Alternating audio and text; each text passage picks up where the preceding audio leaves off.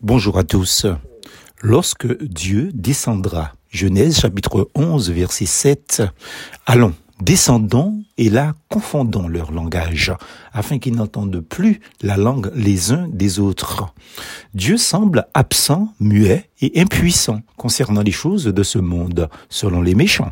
Du temps où toute la terre avait une seule langue et les mêmes mots, Genèse 11, verset 1 les hommes avaient déjà des ambitions motivées par leur orgueil. Je cite, Ils se dirent l'un à l'autre, Allons, faisons des briques et cuisons-les au feu.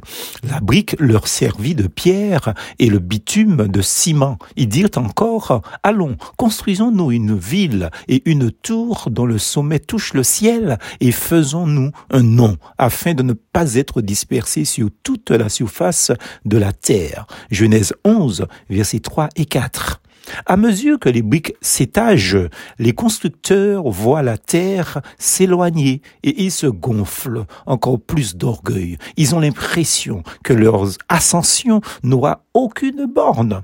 L'exaltation se traduit dans leur conduite hautaine. Le langage de nos contemporains est similaire à leur ancêtre. En effet, l'homme des temps modernes est de plus en plus arrogant envers Dieu et ses semblables.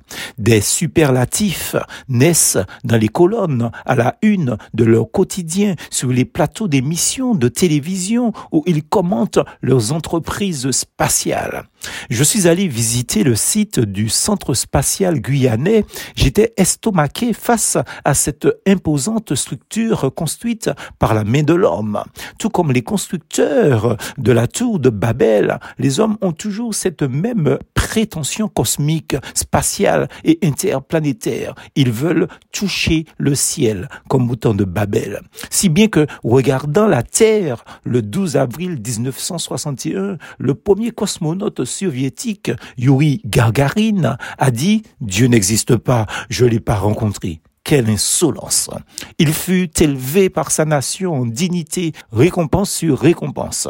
Curieusement, il mourra très jeune, quelques années après, à l'âge seulement de 34 ans. Effectivement, il mourra dans l'écrasement aérien de son MiG-15. Jésus leur dit, ce qui est élevé parmi les hommes est une abomination devant Dieu. Luc chapitre 16, verset 15. Constamment, l'homme a utilisé la parole, son verbe, son langage pour se glorifier face à Dieu. La parole, n'est-ce pas ce moyen qui prouve sa supériorité sur l'animal? L'homme se lance des fleurs à la moindre prouesse technologique, se gonfle de vanité et méprise Dieu. Pourtant, David l'avertit. Dieu se lève, ses ennemis se dispersent et ses adversaires prennent la fuite devant lui. Comme la fumée se dissipe, tu les dissipes. Comme la cire fond au feu, les méchants disparaissent devant Dieu. Psaume 68, versets 2 et 3.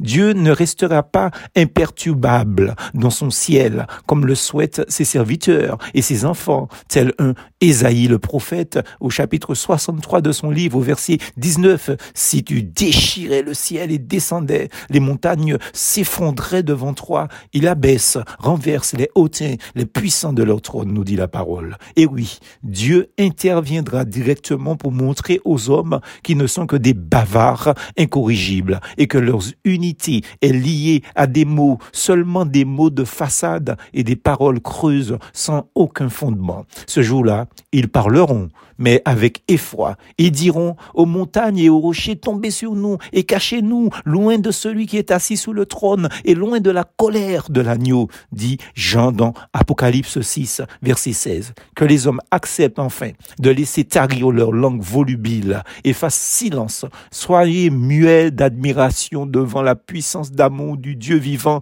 et terrible comme un feu. Oui, ils seront un jour muets de stupeur et de confusion quand le verdict du juge de leur péché tombera comme un couperet sur leur tête. Mais pour nous, enfants de Dieu, l'arrivée du jour du Seigneur, ce jour grand et glorieux, acte 2, verset 20, sera jour de joie et de victoire totale sur l'adversaire de notre âme, sur Satan qui manipule ses hommes. Plus force en Jésus.